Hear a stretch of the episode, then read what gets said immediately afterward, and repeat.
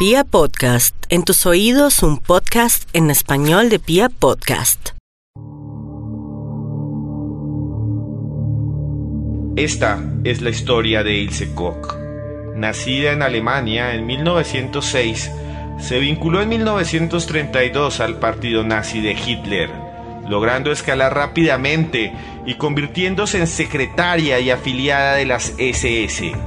Asimismo, Heinrich Himmler, jefe de las SS, puso la mirada en esta joven con personalidad arrolladora y carácter fuerte que se movía por las oficinas como si fuera una reina, una princesa, eligiéndola como esposa de uno de sus ayudantes principales, el coronel Karl Koch, comandante del campo de concentración de Schenhausen. En 1936, la chica y el coronel, la chica que era muy joven y el viejo oficial nazi se trasladaron a Buchenwald, uno de los mayores centros de exterminio de personas del régimen nazi. Fue en ese lugar donde se dieron cita las más macabras atrocidades de la pareja Koch. Ilse, cuando llegó allí, parecía normal. Una chica, hábil, rubia, grande, pero en el fondo se convertiría en una bestia insaciable, alguien que solo quería sangre y dolor.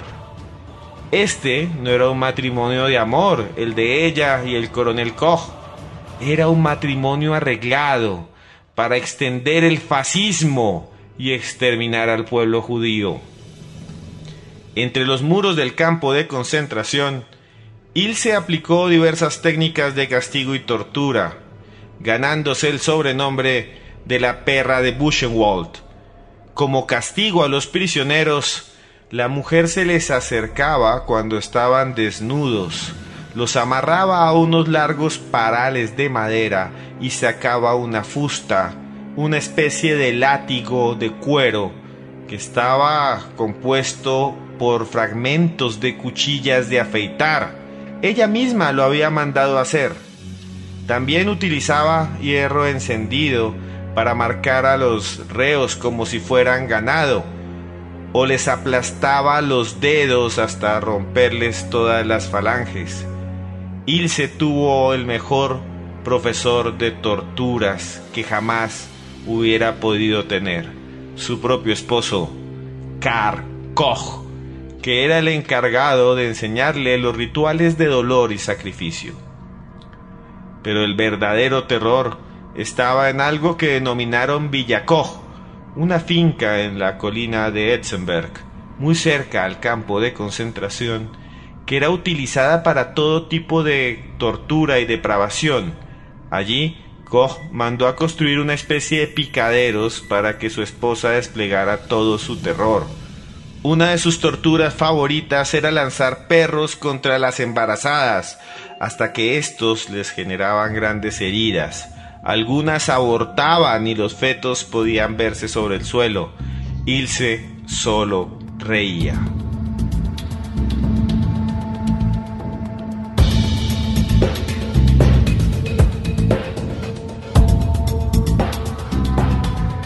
Pero el picadero no solo servía para torturar, sino que Ilse desbocaba sus deseos carnales, amarrando y desnudando a las mujeres judías y a los niños, realizando orgías sangrientas.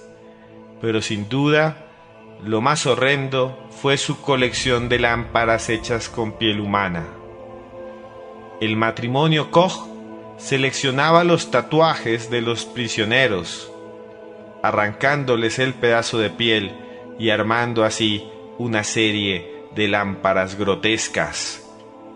Es una historia interesante porque algunos dicen que esa lámpara nunca existió, pero en las fotografías capturadas por los ejércitos aliados cuando entraron en contacto con las bodegas de los torturadores de estos campos de concentración, aparecen las lámparas, lámparas hechas de piel humana.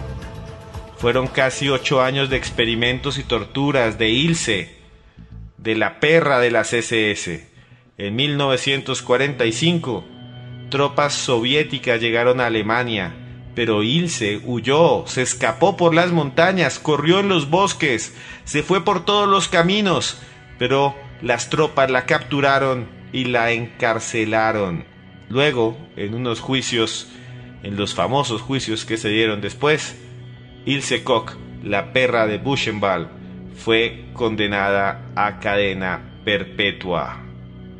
Una pena que no cumplió, porque en 1967, después de pasar 14 años en la cárcel, sin ver el sol, encerrada, como había encerrado a sus víctimas en los campos de concentración, la perra de Buchenwald decidió poner fin a su vida. Tomó unas sábanas con las que se cubría cuando dormía en una prisión de Baviera, las amarró al techo, luego lentamente se colocó un extremo sobre su cuello y saltó. Lentamente, la mujer bella, aterradora e inteligente empezó a patalear.